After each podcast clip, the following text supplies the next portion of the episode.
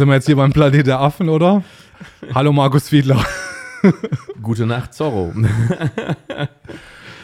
Was macht ein verheirateter Mann um 12 Uhr nachts in Berlin ohne seine Frau?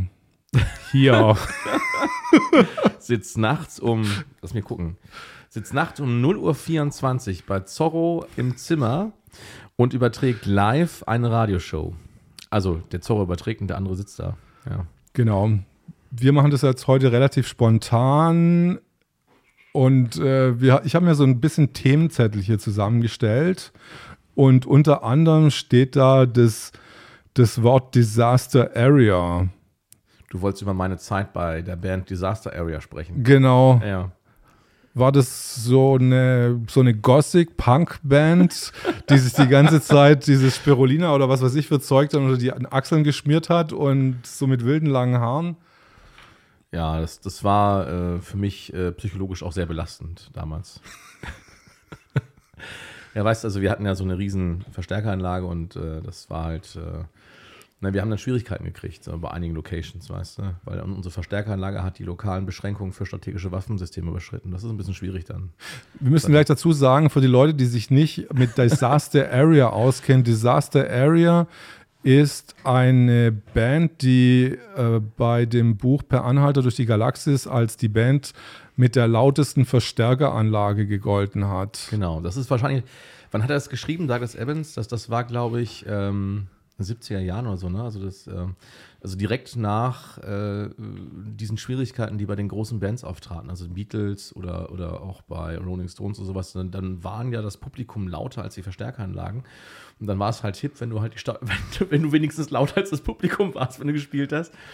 Und was das Ende war halt, dass die riesen Anlagen hatten ne? und die waren halt einfach zu laut dann. Und dann, äh, dann gab es halt das Problem mit den Hörstürzen und alles Mögliche dann. Ja, und äh, das, da nimmt das Buch dann äh, Bezug drauf, auf die lauteste Band des Universums. Aber du meinst, äh, vor den 60er Jahren waren die, waren die, äh, die, die Publikume, äh, das, das Publikum nicht wirklich laut? Doch, doch, doch. Also die, die, die Band war nicht laut genug. Die haben, haben ja gekreischt ohne Ende, die Fans bei, den, bei den Beatles, ne? Und dann waren die wirklich lauter als So, die Band. ah, lieb mich. Oder was auch immer. Zum Beispiel. ja, und dann, ähm, genau, gab es halt die großen Verstärkeranlagen. Und dann gibt es auch die ganzen Musikerwitze, die sich immer auf die armen Gitarristen beziehen. Du kennst ja die häufigsten drei Lügen der Gitarristen. Nee. Erzähl mal. Das erste ist ja immer, äh, meine Gitarre ist schon gestimmt. Zweites ist, äh, diesmal spiele ich kein Solo. das dritte ist, ich höre mich nicht. Und du warst äh, Gitarrist in der Band oder welches Instrument hast du gespielt? Ja, also Gitarre würde ich sagen, kann ich vielleicht bedienen, aber Mhm. wirklich spielen, nein, nee. Also Klavier spielen, ja, ne? also ähm, ganz viele Tasten. Ich habe Gitarre auch im Studium gehabt, aber mein Gitarrenlehrer wird jetzt nicht behaupten, dass ich gut spielen kann. nee, nee, also Klavier. Aber habt ihr den Titel der Band Disaster Area extra so gewählt, um aufmerksam zu machen, dass es jetzt wirklich um Leben und Tod vor eure Ohren geht? Sag mal, du hast Douglas Adams vorgegeben, dann habe ich Ja, mit ja. Disaster Area angefangen. Das ist jetzt alles Fake News. Also ich meine, du hast Echt, ist es Fake News oder was? Ja, klar. Echt Hast wirklich? geglaubt, oder? Naja, warum nicht? Also, wenn hier jemand bei mir kommt und sagt, er ist eine Band, die Disaster Area heißt, dann fange ich ja an mit 42. Also, ich bin total leicht, leichtgläubig. Ja, kannst mal sehen. So schnell Soll- geht das. Ich soll den Beruf wechseln. Genau. Also, es gibt keine Band, die, die Disaster Area heißt. Das weiß ich nicht, ähm, ob ob sie außerhalb von Douglas Adams gibt. Schade eigentlich. Irgendwie hat, hat sich das wirklich wie, wie so eine gute Story an, an, angefühlt irgendwie. Ich sehe schon im Tagesspiegel dann, der Herr Fiedler war in einer Schulband namens Disaster Area. Ich meine, okay, das wäre wahrscheinlich dann noch von. Das stimmt, weil die sich die bestimmt nur die ersten zehn, zehn Minuten der Sendung angucken und dann nehmen die das alles für wahr, bare Münze und so entstehen einfach Fake News. Ja, ja. Aber es gab, also wir hatten wir- wir wirklich Schulbands und dann da war bei uns an der Schule war eine, ähm, eine Band, die, die war auch lustig. Das war, ähm, äh, die haben sich genannt Roy Black Sabbath. Also und äh, Black Sabbath kennst du ja. Das Mhm. heißt, also das, äh, das, das war, das war, die waren auch wirklich gut. Die haben richtig guten Heavy Metal gemacht. Ja, äh, und äh, also solche Bands gab es schon. Aber hast du, ähm, du hast Musik studiert und Biologie, soweit ich weiß, oder was Andere? Reihenfolge, Bio und Musik, ja, genau. Und was ist bei dir ähm, ähm, mit mehr Leidenschaft verbunden? Das hatte ich jetzt gerade, die Frage hatte ich gerade bei, bei Jens, äh, Ja. also bei Jens Lehrich ne, und äh, bei After Dark. Äh, pf, äh, mit mehr Leidenschaft, also Musik ist natürlich, äh, das, das, das geht natürlich mehr ans Herz, ist klar. Ne? Also das, ähm, aber ähm, was ich lieber mache insgesamt, weiß ich gar nicht. Beides. Deswegen vielleicht auch der, der Lehrerberuf, ne? Also das, das passt. Also abgesehen davon, dass ich gerne mit Kindern dazu oder mit Jugendlichen zusammenarbeite, ähm, ist es schon so, dass äh, mich beide Fächer ansprechen. Also das ist die einzige Möglichkeit, dass du beides machen kannst. Ne? Oder du beschäftigst dich halt mit, was ich, mit Akustik, mit Hörphysiologie. Das ist dann sozusagen das, das Joker-Thema zwischen beiden Themen. Aber du bist jetzt nicht mehr aktiv an deiner alten Schule tätig. Nein, da bin ich nicht mehr aktiv, nein. Hat dich der Coronavirus da rausgejagt? Das könnte man sagen, ja. Oder jemand von der DIG, der hieß dann äh, Klaus Turner. Ähm, du hattest äh, an der Waldorfschule unterrichtet. Ja, ja.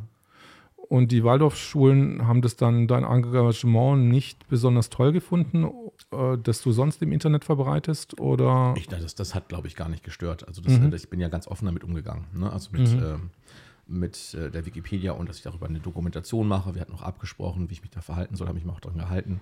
Nee, das, das, ich glaube, das, äh, das Problem, was dann entstand, war, ähm, ja, das kam, glaube ich, über den Bund der Waldorfschulen. Also äh, das, das Problem ist an den Waldorfschulen, dass sie halt, ähm, ich würde das U-Boot nennen, also die haben äh, bestimmte Leute, die äh, beim Bund der Waldorfschulen sind und dort kräftig ähm, ja, gegen äh, die Waldorf-Bewegung an sich auch agieren, das muss man einfach sagen. Also bei denen ist ja alles Verschwörungstheorie. Also alles, was in deren Weltbild nicht reinpasst, ist Verschwörungstheorie. Ne? Und da gibt es also beim Bund jemanden, der nennt sich, äh, ähm, wie nennt er sich nochmal? Henning Kulak-Uplik. Ja? Also das ist jetzt der Pressesprecher des Bundes der Waldorfschulen. Ne? Und der, ja, der hat dann, äh, also nicht nur wegen mir, sondern auch wegen, wegen anderer Kollegen, die sich äh, engagiert haben in der Friedensbewegung oder überhaupt jetzt äh, in der Demokratiebewegung, muss man ja sagen, hat er ähm, ganz schön gewettert und behauptet, das wären alles Verschwörungstheoretiker. Ne? Und äh, das, das hätte also auf Waldorfschulen keinen Platz. Da muss ich sagen, der Henning Kulak-Ublek, der hat auf Waldorfschulen eigentlich keinen Platz. Ne? Also das Interessante ist halt, dass der anscheinend äh, sehr viel äh, bewirken kann. Ne? Also das, äh, der wirkt durch, durch seine, also mit seiner Tätigkeit auf die einzelnen Waldorfschulen. Es gab auch 2015 war das, dass in der Waldorfschule in meinem Umkreis in Süddeutschland, wo ich gewohnt habe, dass dann die Schüler Ken Jebsen eingeladen hatten. Ja, ja, genau, da ist ja schon negativ aufgefallen. Also das, ähm, das Interessante ist, Entschuldigung, ähm, das Interessante ist, dass äh, damals schon Dirk Pohlmann mit Ken Jebsen und ich weiß noch, wer, wer noch dabei war, die haben Kontakt aufgenommen zu dem Henning Kulak-Uplik, weil er damals schon einen bitterbösen, äh, also eine bitterböse Veröffentlichung geschrieben hat, also die weit von der Realität entfernt war. Und dann war halt so die Frage, äh, ne, der sollte sich mal da ähm, so einfach mal reinfühlen in den Ken Jebsen. Und ähm, also Dirk ist äh, von dem Auftreten von dem Henning Kulak-Uplik nicht besonders erfreulich. Also was gerade was Menschenkenntnis äh, anbelangt, traue ich äh, Dirk Pohlmann ähm, äh, wirklich über, also da ist er sehr, sehr präzise bei solchen Sachen. Und wenn er sagt, ähm, er hält die Person für sagen wir mal, für eine Person mit Defiziten im Sozialbereich, mit einem dringenden Nachschulungsbedarf, dann, äh, dann halte ich das für, äh, für gut getroffen. Und genauso habe ich ihn ja auch kennengelernt. Und der war dann auch verantwortlich für deinen Abgang von, den, von der Waldorfschule indirekt. Äh, in wie, also wie weit er dafür verantwortlich war, weiß ich nicht, aber ich weiß, er ist ein, ein wesentliches Element gewesen, ja. Und die Zusammenarbeit haben die dann letztes Jahr mitten in der Pandemie beendet? Oder wann war das? Ja, also das war ja, also die, die Reihenfolge war ja, ich, ich habe äh, in Oldenburg, oh, wann war denn das? Im Mai, glaube ich, äh, habe ich äh, eine äh, Demonstration von, äh, von Friederike de Bruyne, Pfeiffer de Bruyne, ähm, begleitet als Journalist und habe halt äh, Kameraaufnahmen gemacht, habe sie interviewt.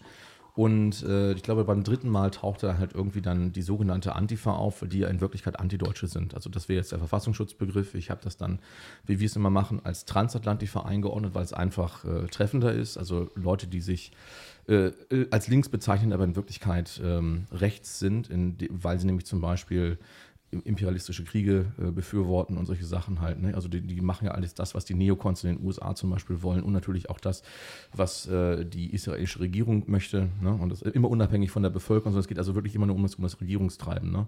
Also das, Können wir mal diese drei Begriffe nochmal kurz erklären, ja. weil ich bin da auch nicht so wirklich Film. Diese Antideutschen sind sowas die behaupten quasi Linke zu sein, sind aber in Wirklichkeit Rechte. Die sind rechts außen, ja, klar. Also okay. das ist, also äh, das ist, also ich würde sagen, die, An, also die, äh, die Antifa ist irgendwann mal okkupiert worden, also äh, von, von diesen Antideutschen in den 90ern und seitdem ist es so ein, so ein stiller Transformationsprozess äh, im Gange gewesen und jetzt, also das, was du jetzt siehst als Antifa, ist keine Antifa mehr, das sind, das sind alles Rechtsradikale.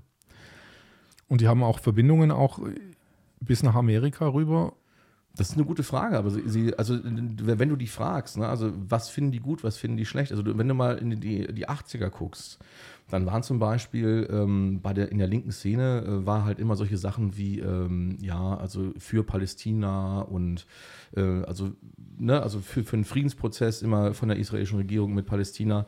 Und was du jetzt hörst aus der Antifa-Szene, ist ja eigentlich das Gegenteil. Also die sind ja wirklich pro rechtsradikale äh, israelische Regierung, das muss man einfach sagen, die sind rechtsradikal. Ähm, und das, das, die würden auch von, von allen Leuten, die sich mit denen auskennen, also auch als rechtsradikal eingeordnet werden. Und dafür sind jetzt die Antifa-Leute. Also die Antifa ist äh, vollkommen auf der Seite der israelischen Regierung und ist äh, gegen die Palästinenser. Also es, es ist ja, die sind nicht gegen Krieg, die sind nicht gegen äh, Menschenrechtsverletzungen, all, alles solche Sachen halt nicht. Also zum Beispiel, wenn Dirk und ich halt über Foltergefängnisse sprechen, die offensichtlich nicht nur geduldet werden von der Regierung, sondern offensichtlich durch den Geheimdienstapparat oder durch das, durch das Militär, das israelische Militär betrieben werden, ne? ähm, äh, dann, dann kommt dann äh, aus der, aus der, ja, aus dieser Blase von diesen Leuten dann halt äh, Gegenwind, wo man denkt, so, was ist denn das jetzt? Also äh, ich äh, also wenn ich mich für Frieden gegen, gegen Menschenrechtsverletzungen stelle, dann kriege ich dann Schwierigkeiten mit der Antifa. Was sind das für Typen? Also da, da fragt man sich schon, äh, sind die richtig quadratet im Kopf und solche Sachen. Ne? Und ja, und dann war es halt so, dass ich dann halt genau das gemacht habe. Also ich habe also in der Reportage kurz zusammengefasst, was sind das für Typen da vor dem Platz, weil die auch die Leute auf dem Platz, die nun wirklich aus der Mitte der Gesellschaft kamen, haben die einfach als Antisemiten, Rechtsradikale, was auch immer beschimpft. Die auf dem Platz waren vollkommen konsterniert, die waren teilweise den Tränen nah. Ich habe ja von denen keine ähm, keine Interviews mehr bekommen. Und äh, ja, dann war das so, dass äh, äh aufgrund meines Kommentars äh, und auch der Einordnung äh, meldete sich dann plötzlich dieser ominöse Dr. Klaus Törner, der von der DEG, also Deutsche Israelischen Gesellschaft, Gesellschaft ist. Das ist eine Pressure Group, könnte man das nennen. Das ist ein Verein, der politischen Druck ausübt. Da ist zum Beispiel auch ähm, eine Marie-Lose Beck damit, ist auch da mit drin. Ne? Also das ist ja auch eine Frau, die also zum Beispiel also irgendwas gegen Russland hat, könnte man sagen. die ist ja immer gegen Russland. Ist bei den Grünen eigentlich, aber ist halt auch in dieser DIG drin. Ja, und äh, das ist also, dieser Verein ist eigentlich dafür da, um halt Stimmung zu machen. Äh, und zwar Stimmung für israelische Regierung und gegen alles, was da irgendwie zuwiderläuft. Ja. So muss man das einordnen. Ja, und dann hat dann dieser Tonner halt einen, einen, Brief an die Schule, an NDR geschrieben, an, ich weiß gar nicht, äh, die ganzen lokalen Zeitungen, Nord Nordwestzeitung, was, was wir das da oben haben und hat dann äh, da richtig Druck gemacht. Also wir haben dann mit dem Anwalt äh, das soweit, also was die Medien anbelangt, soweit abwenden können, bis auf einen, der so ein bisschen ja, schnell mit der Feder war. Ne? Das, das war einer bei der Taz. Äh, da haben wir dann eine Abmahnung hingeschickt, dann war der Artikel auch weg. Äh, ansonsten kam da keine Veröffentlichung. Ne? Und, ja. Aber was sind jetzt diese Neocons äh, in, aus den USA? Die Neocons, das ist ja so sowas wie zum Beispiel dieses äh, äh Project for, Amer äh, for, a New American Century, ne? also Dick Cheney und solche, solche Leute da halt. Ne? Das heißt also, die zum Beispiel sagen, es muss ein neues katalytisches Ereignis geben, ein, ein neues Pearl Harbor. Ne? Also das sind so äh, ja, das, das sind, also, also, rechtskonservativ ist da zu wenig. Also das sind, das sind wirklich Rechtsradikale. Also die, die sind auch kriegstreiberisch unterwegs. Also die, die wollen Krieg, damit sie halt was auch immer damit bezwecken. Halt im, Zweifel, im Zweifelsfall dann der klassische militärische industrielle Komplex oder immer noch erweitert mit Medien oder was auch immer noch, noch mit reinpackst. Sind ne? das äh, die Leute, die im Boot sitzen mit den ähm, Demokraten, die im Augenblick an der Regierung sind? Du, ich blick da nicht so genau durch, da mhm. musst du vielleicht jemand fragen. Also vielleicht den, den Bodo Schickentanz, der ist, der ist ja, äh, was es Amerika anbelangt, äh, ziemlich gut unterwegs. Ähm, äh, frag ihn mal, genau. Also dann, dann kann er dir das auseinanderdröseln, wer von denen da irgendwo drin ist, in welchen, in welchen Gruppen. Also das, äh, ich gucke da immer noch von außen draus. Also ich bin da der falsche Ansprechpartner für Amerika. Aber Bodo Schickentanz, ähm, der kommt aus Düsseldorf, der hat einen eigenen Kanal. Der kommt aus Mainz erstmal. Also der ist, genau, und, und, hat dann halt diesen Kanal Mainz Free TV. Ne? Das ist äh, seiner. Also Experte, was zum Beispiel das JFK-Attentat anbelangt. Nicht? Das wäre wahrscheinlich bei diesem, äh, bei diesem Pressesprecher der Waldorfschulen auch eine Verschwörungstheorie, dass also Lee Harvey Oswald den JFK mit an Sicherheit grenzender Wahrscheinlichkeit nicht ermordet haben kann. Weil mit der Flinte kann man überhaupt nichts schießen. Ja? Also, geschweige denn im Präsidenten. Mhm. Aber das, äh, ja, das ist halt das, also das ist die neue Zeit anscheinend. Also ich glaube, der, der, ähm, äh, der ähm, Henning Kulak-Uplik, äh, Kulak der würde wahrscheinlich auch äh, den äh, Herrn Steiner rausgeschmissen haben aus der Waldorf-Bewegung. Ja. Den Herrn Steiner, der, ähm, du meinst den, du meinst den Herrn Rudolf Steiner. Ja, natürlich, wen, wen, wen denn sonst? ich meine, es, es gibt vielleicht noch mal. Also er würde ihn wahrscheinlich als, als Verschwörungstheoretiker rausgeschmissen haben. Ne? Also, das, äh, also wer Steiners Bücher liest, also es liest sich auch ein bisschen anders. Also Aber ist, also er wäre der, der klassische Verschwörungstheoretiker. Ist, ist, ja. ist überhaupt noch was von Steiners Lehren an der Waldorfschule übrig geblieben, außer jetzt ein bisschen Eu Eurythmie und äh, ein paar äh, krumme Fenster? Also ich glaube, das ist äh, ähnlich wie bei den Grünen. Ne? Also was ist, was ist, denn von den Grünen übrig geblieben? Also die sind ja mal als Anti-Atomkraftbewegung, als, als Friedensbewegung gestartet und das Erste, was wir in den äh, 98 gesehen haben, war der, der allererste Auslandseinsatz in Anführungsstrichen. Das war ein Angriffskrieg, der durch die Grünen und durch die SPD angeleiert wurde. Also Olivgrün. Ne? Und äh, sowas ähnliches sehen wir bei der Waldorfbewegung auch. Also das ist, also ich halte das, äh, ähm, also wenn wir so, solche Leute wie diesen äh, Pressesprecher da haben, und das ist ja nicht der einzige, es gibt ja noch ein paar andere, die in der Richtung sind, unterwegs sind, ne? dann kann man einfach sagen, dass da ist die Bewegung entkernt. Also das ist, ähm, äh, also von den Ursprüngen ist da nicht mehr viel übrig, außer halt äh, vielleicht die Fassade außenrum, ja, da macht man noch Eurythmie, aber äh, ich glaube, von dem Grundgedanken ist da wenig äh, äh, noch da. Ja, also du kannst alles Mögliche machen in, in Waldorf, so solange du da nicht politisch aktiv wirst, so ungefähr, könnte man fast sagen. Weil man könnte fast sagen, die Schulen fürchten sich vielleicht, dass sie irgendwie in so ein rechtes Umfeld gestellt werden könnten. Ne?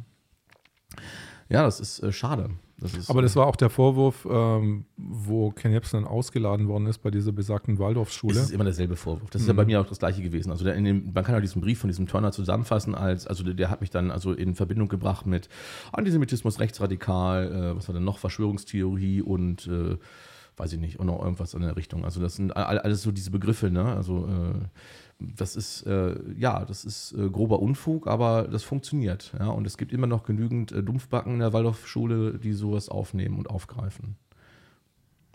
Aber bist du selber auf eine Waldorfschule gegangen? Nein, nein, nein. Also ich bin Quereinsteiger. Ich bin also bin dazu gekommen wie die Jungfrau zum Kinde, könnte man sagen. Ne? wie hat sich das zugetragen? Naja, ich bin Klavierspieler ne? mhm. ne? und äh, die, die brauchten halt erst einen äh, Klavierspieler und dann äh, stellte sich fest, die brauchen auch noch einen Biologielehrer und dann hatten sie festgestellt, oh, der Klavierspieler kann ja auch noch, ist auch noch Diplombiologe und Lehrer. Ja, und dann äh, so, so, kam das dann mit der Zeit. Hast du dann auch ein paar Werke von Steiner schon vorher mal gelesen gehabt? Nee, also das äh, gar nicht. Aber das Interessante ist, äh, du, du wächst dann ja rein. Also ich hab, bin dann ja auch unterrichtet worden in der ganzen Geschichte. Und was ich interessant finde, ist halt tatsächlich, also ich halte Rudolf Steiner für einen sehr guten Diagnostiker. Also ich muss ja nicht mit allem übereinstimmen, vor allem nicht mit den Begründungen, warum das jetzt so ist. Ne? Aber ich äh, finde, dass diese Diagnostik, also wie Kinder aufwachsen, wie sie sich entwickeln, ähm, was sie zuerst von der Welt wahrnehmen äh, und äh, wie sie sich mit, mit ihrer Umgebung verhalten, das ist äh, sehr, sehr gut beobachtet und auch sehr, sehr gut in den Unterricht transformiert. Also, das, also gerade für den Biologieunterricht ist das ziemlich schlüssig. Es gibt im Chemieunterricht äh, gibt's, äh, Sachen, wo ich sage, das, das passt überhaupt nicht, das ist nicht gut durchdacht. Ja? Aber Biologie zum Beispiel finde ich äh, ausgesprochen gut umgesetzt. Also hast du auch so Klassen gehabt, direkt von erster Klasse bis achter Klasse oder? Nein, also die unteren Klassen nur in Vertretung mhm. äh, mal zwischendurch. Ne? Aber also, äh, regelmäßig war ich halt, äh, ja, achte Klasse zum Beispiel, dauerhaft eingesetzt. Äh, aber das äh, zuletzt halt immer in der Oberstufe. Also das ist so äh, 10., 11., 12., 13. Ne? Das war so der Einsatzbereich. Wobei also wirklich die Betonung auf 12, 13. Meistens war 11, 12, 13. Aber bist du dann wirklich schon ein bisschen äh, als wirklich als, als, äh, als Verschwörungstheoretiker dann auch diffamiert worden, dann am, am Ende deiner Nee, das ist ja, das, das, das kommt ja gar nicht. Das heißt also, ähm, äh, dieser Brief tritt, äh, trifft ein in der Schule und äh, ab diesem Tage war ich freigestellt. Also das heißt, also wurde ich äh, nicht mehr sozusagen in die Schule gelassen, könnte man fast sagen. Wobei das jetzt nicht stimmt. Also das heißt, also mir wurde gesagt, bleib mal zu Hause und so weiter. Ne? Also du bist jetzt beurlaubt fertig. Und dann, das ging halt, das war ja kurz vor den Sommerferien, das ging halt bis zu den Sommerferien und in den Sommerferien unterbreitete mir man dann äh, einen Auflösungsvertrag. Ja. So läuft das. Hört sich eigentlich ungut an, also für mich. Also es ist vor allen Dingen ungut für die Kollegen, würde ich sagen. Also das, äh, das, das zeugt ja nicht davon, dass, dass es ein, äh, ein äh, vernünftiger Umgang mit den Kollegen ist. Ne? Das muss man einfach dazu sagen. Haben sich dann Kollegen auch solidarisiert mit dir dann danach noch? Oder? Das weiß ich nicht. Also weiß ich habe okay. relativ wenig mitbekommen. Es gibt natürlich Kollegen, mit denen ich Kontakt halte. Äh, ne? dann, dann denke ich mal, dass das passt schon. Aber ähm, ja, es ist halt so. Ne? Jetzt zu was anderem. Also ich bin jetzt, ich gucke jetzt schon die dritte oder vierte Folge Wikihausen. Ähm, bin ein richtiger Fan geworden irgendwie. Ich warte mal, dass in dem Folge kommt. Ähm, wie bist du und Dirk Pohlmann da drauf gekommen, dieses äh, in Wikihausen zu machen? Das war eine Idee, nachdem ich jetzt die beiden Dokus gemacht habe. Ne? Also das, das heißt, also äh, äh, erste Doku 2015 ne? und äh, Übrigens, die Schule wusste genau Bescheid. Ne? Das heißt also auch die Kollegen aus dem, äh, aus dem Bereich Personalwesen und sowas, die wussten auch Bescheid. Also bin ja ganz offen mit umgegangen und das war auch kein Problem. Ne? Plötzlich war es aber dann ein Problem und eine Verschwörungstheorie, weißt du, so, so ungefähr. Also, das, äh, also das, das, also da sieht man halt auch diesen Einfluss, der dann von außen kommt. Also wie wichtig anscheinend es ist, also wie die Schule nach außen hin dasteht. Ne? Also das, äh, anders kann ich mir das zumindest persönlich nicht vorstellen. Ne? Gut, okay. Also ähm, erster Film, zweiter Film, 2017. Ja. Und dann ähm, ja, jetzt äh, 2018 war das dann so, dass wir, wir, bekamen halt immer wieder neue Sachen. Also bei, bei, mir trudelten halt immer wieder neue Sachen. Habt ihr das schon gesehen? Habt ihr das schon gesehen? Und dann war halt irgendwie die Idee, sag mal, wir haben so viel Stoff, äh, wir könnten hier eine Dauersendung machen. Und das ist ja heute immer, wir könnten also quasi täglich senden und hätten trotzdem noch nicht alles abgearbeitet, was wir da reinbekommen. Also haben wir gesagt, okay, wir machen halt eine Sendung und ähm, äh, das, das fing ja erst an bei der Gruppe 42 und dann, dann äh, meinten die Leute, die das dann organisiert haben, meinten so, sag mal, kannst du dir vorstellen, mit dem Dirk Pohlmann zu arbeiten? Und na klar, also ich äh, fand ihn ja damals schon total super. Also ich hatte ihn ja im Interview bei KenFM gesehen und dachte, meine Herren, der ist ja richtig gut. Ne? Mit dem möchte ich mal zusammenarbeiten. Aber der wird sich ja mit dem Arsch nicht angucken. Ne? Aber ja, denkst du, ne? mein erster Film kommt raus. Und, das, und äh, das war dann so, dass ich ähm, wann war das? Das war, ich glaube, am 21. Oktober 2015 kam ein Film, glaube ich, raus, am 20. im Dreh. Und dann war das so, dass ich eine Woche später bekam ich einen Anruf dann von Dirk Pohlmann. Ne, ich bin fast der, der Hörer aus der Hand gefallen. Also, uh. so, die, die, die Heiligkeit, die eure, euer Durchlauf ruft an. Ja, ich meine, das ist ein gestandener Dokufilm. Also ja. Das, das, ne, und also wirklich super geniale Filme. Und der hat ja nun wirklich Sachen gemacht, die sonst kaum jemand gemacht hat. Das sind immer die Filme, die spät abends laufen, weil die wahrscheinlich keiner sehen soll. Ne? Weißt du so? ja, und äh, dann ruft er mich an und äh, ja, das, wir haben uns lange unterhalten. Das, das, er hat dann erst ein bisschen im Hintergrund mitgeholfen, auch beim zweiten Film schon. Und dann haben wir dann Wikihausen zusammen gemacht. Ab der zweiten Folge. Ne? Aber hat er nicht auch diesen Film oder verwechsel ich den jetzt mit Ger Gerd Wischnewski, diesen äh, 2004-Film da gemacht? Äh, das, über, also ich glaube, mit Gerd Wischnewski hat er nicht zusammengearbeitet. Nee, mit, mit diesem, dieser 9-11-Film, der nee, 2004. Nee, nee, nee, den hat er nicht gemacht. Aber, aber UFOs hat er auch gemacht. UFOs? Stimmt, also, ist, also die, erste, die erste wirklich richtig gute, seriöse Doku ist ja von ihm. Und das Wichtige ist ja halt, also das ist ja genau der Punkt, wir sind ja dann wieder bei Verschwörungstheorien. Das mhm. heißt, äh, wie mache ich das in den Medien? Wie klammer ich das? Wir hatten das gerade in der letzten Folge mit Daniele Ganse. Das heißt, du hast ein seriöses Thema. Du sagst ähm, WTC 7, freier Fall für 2,5 Sekunden, für 2,25 Sekunden. Da stimmt irgendwas nicht. Das kann, das stimmt nicht mit dem überein, was offiziell verkündet wird. Ne? Aber damit die Zuschauer halt denken, das ist alles irgendwie Grütze, das ist alles irgendwie nur, nur halbgar, ne? und das hat also nichts mit, äh, mit, mit handfesten Daten zu tun, dann klammert man das. Das heißt, man spielt vorne Sachen ein, die unseriös sind und hinten Sachen, die unseriös sind. Also hat man auch zum Beispiel in der Einstein, muss ich schon wieder aufstoßen, in der Einstein-Sendung, ähm, äh, wo dann. Äh, die Einstein-Sendung war vor 2017, glaube ich. Ja, ja. Also wo es, halt auch um, TV. Genau wo es halt um Daniele Ganser ging und um äh, 9-11 und um das den Anschluss des WTC 7, also des World Trade Center 7. da hat man halt äh, vorneweg und hintenweg einfach unseriöse Themen genommen. Ja? Ich glaube, die Protokolle der Weisen von Zion war da drin, auch Außerirdische, also dass irgendwelche Leute von Außerirdischen abgeholt werden und solche Geschichten. Äh, aber zum Beispiel, ähm, also Dirk Pohlmann sagt ja selber, wenn jemand behauptet, es, es gebe keine UFOs, der hat einfach nicht recherchiert. Und zwar UFOs im, in, im ursprünglichen Sinne, unbekannte Flugobjekte. Und es gibt, äh, wie er sagt, eine kilometerbreite Spur in den Akten in Amerika, also bei den einzelnen Ämtern. Und das, das kannst du nicht übersehen. Das heißt also, dieses Phänomen gibt es einfach. Das ist einfach für die, für, für die Militärs in den USA ein Sicherheitsrisiko. Ja? Da tauchen irgendwelche, irgendwelche fremden Flugobjekte auf, äh, dann auch noch äh, ziemlich häufig über Atomanlagen. Das finde ich nicht so dolle, ne? wenn da irgendjemand rumfliegt, von dem ich nicht weiß, wer das ist. Und unter diesem Aspekt äh, ist das Ganze beleuchtet. Und das ist auch eine seriöse Beleuchtung. Ja, aber was man halt macht, ist halt, gerade hier in Deutschland, man, äh, man belächelt das Ganze immer so. Ne? Und sagt dann halt, äh, gibt es ja gar nicht. Und das sind einfach Dumpfbacken. Also, also das gibt es ja auch eine, eine, eine, Aufnahme, wo dann Dirk Pohlmann, glaube ich, mit dem Robert Fleischer zusammen in der Bundespressekonferenz sitzen und dann halt die Leute befragen. Und die machen sich lächerlich darüber. Und du denkst, mein Gott, was ist das für ein Kindergarten da vorne? Schmeißt die Leute raus. Ich will da endlich mal jemanden sitzen haben, der auch mal vernünftige Antworten geben kann. Ja, aber gut. Aber inzwischen heißen in den USA auch diese UFOs nicht mehr Uf, UFOs, sondern die haben einen anderen Begriff. Äh, Fragt Dirk, habe ich keine Ahnung. Von. Ja. Also, ich bin, ich bin, also ich du, weiß bist, nur, du, bist nicht in der UFO-Problematik drin. Nein, nein, nein, Also ich, ich, ich sehe das, ich bin ein, ein äh, äh, passionierter Science-Fiction-Gucker, ja. Insofern nehme ich äh, die, die, die Möglichkeit, ziehe ich in Betracht, dass das alles äh, Hand und Fuß hat, ja. Aber ich bin nicht wirklich tief da drin. Also frag mich bitte nicht nach solchen Themen. Also kann ich hier keine vernünftigen Antworten geben. Psiram. Ach du liebe Zeit, das ist ja fast wie UFOs. da muss ich nur ein Schlagwort sagen. Ich habe gedacht, dass Psiram ein User wäre, der bei dir aufgetaucht ist in deinem ersten. Nee, nee, nee. Also wir haben, wir haben Kontakte. Wir müssen mal sagen, was Psiram ist. Genau. Wissen Zuhörer gar nicht, Psiram ist eine Webseite, die so ein bisschen wie Wikipedia auf äh, gebaut ist, wo nur die High Society der drin ist? Oder? Also, also äh, auf Psiram werden alle Leute denunziert, die nicht auf Regierungslinie sind. Das kann man so sagen. Ja? Das heißt also, man, man sieht, da ist eine politische Ausrichtung.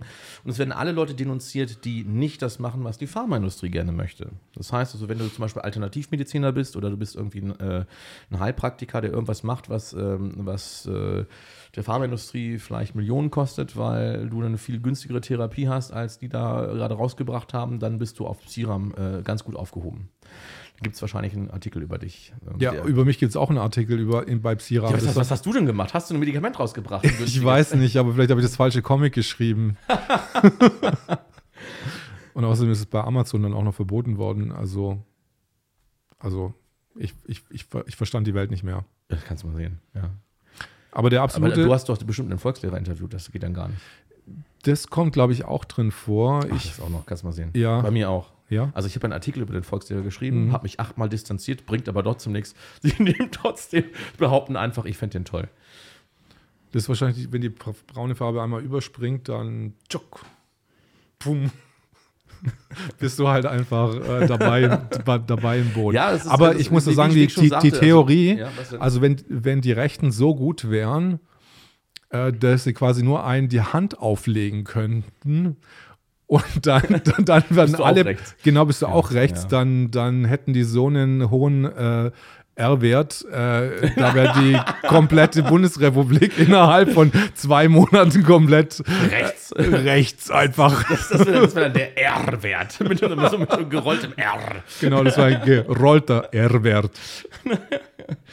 Ja, ja, also es ist, ist, ja, ist ja grober Unfug. Also das heißt, also das ist, es funktioniert, in Deutschland gibt es halt bestimmte Kampfbegriffe, die funktionieren ganz gut. Das heißt also, wenn du jemand als rechts, rechts ist ja noch nicht mal, das, äh, rechts ist ja eigentlich schon falsch. Rechts wäre ja CDU-Lager oder, oder äh, also konservativ eigentlich nur. Ne? Aber wenn sie rechts sagen, meinen sie inzwischen ja auch rechtsextrem. Das sind alles so, so Konnotationen, also die, die wirklich, also gruselig sind, ja, oder du bist Verschwörungstheoretiker oder du bist Antisemit oder was weiß ich. Ähm, wenn gar nichts mehr hilft, dann bist du Holocaustleugner. Und ähm, damit du schon mal so in die Richtung von Holocaust-Leugner kommst, dann äh, wirst du schon mal als Corona-Leugner bezeichnet. Ne? Also das ist ja auch dann äh, unverschämt, weil ich ich habe ja, ich habe ja in Hannover nachgefragt, ich habe auf anderen Demos nachgefragt. Also Corona-Leugner, also Leute, die. Ähm, ist Michael Ballbeck auch schon auf Psiram? Keine Ahnung, muss mal gucken. Möchtest du jemand ah, hier in meinem Raum gucken? Ja, kann ja mal jemand in einem Raum gucken, aber äh, ich weiß nur, äh, Dirk Pohlmann hat auf Psiram den längsten. Artikel. also er hat 100 Kilobyte äh, als Artikelgröße und ich glaube den Wie viele zweit- Zeilen sind denn das, das, in 100 das, Kilobyte? Ja, das, sind, das ist ja UT. Bitte? ah, Michael Weiberg ist auch auf Psiram. Ja, genau. Vielen, vielen Dank. ja, äh, und äh, ich habe den zweitlängsten Artikel, glaube ich. Das ist dann äh, so 93. ich weiß nicht, das wäre schon, das wär schon, dass man sich dann schon aufwerten kann. Ich habe Ja, den natürlich. Orden. Ja, natürlich. Das ist, das ist doch so. Also, das heißt, wenn du auf Psiram auftauchst, die Leute, die wissen, wie man Psiram lesen muss, dann heißt das, wenn du auf Psiram auftauchst, ist das das Bundesverdienstkreuz in Gold am, äh, am äh, goldenen Band auch, genau. Tja. Das ist super.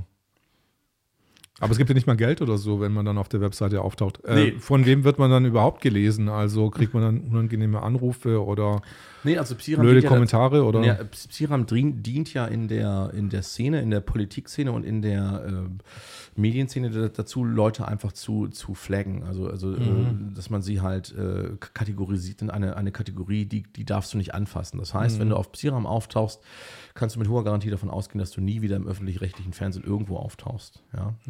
Weil die das. Dann habe ich meine Chancen verspielt irgendwie.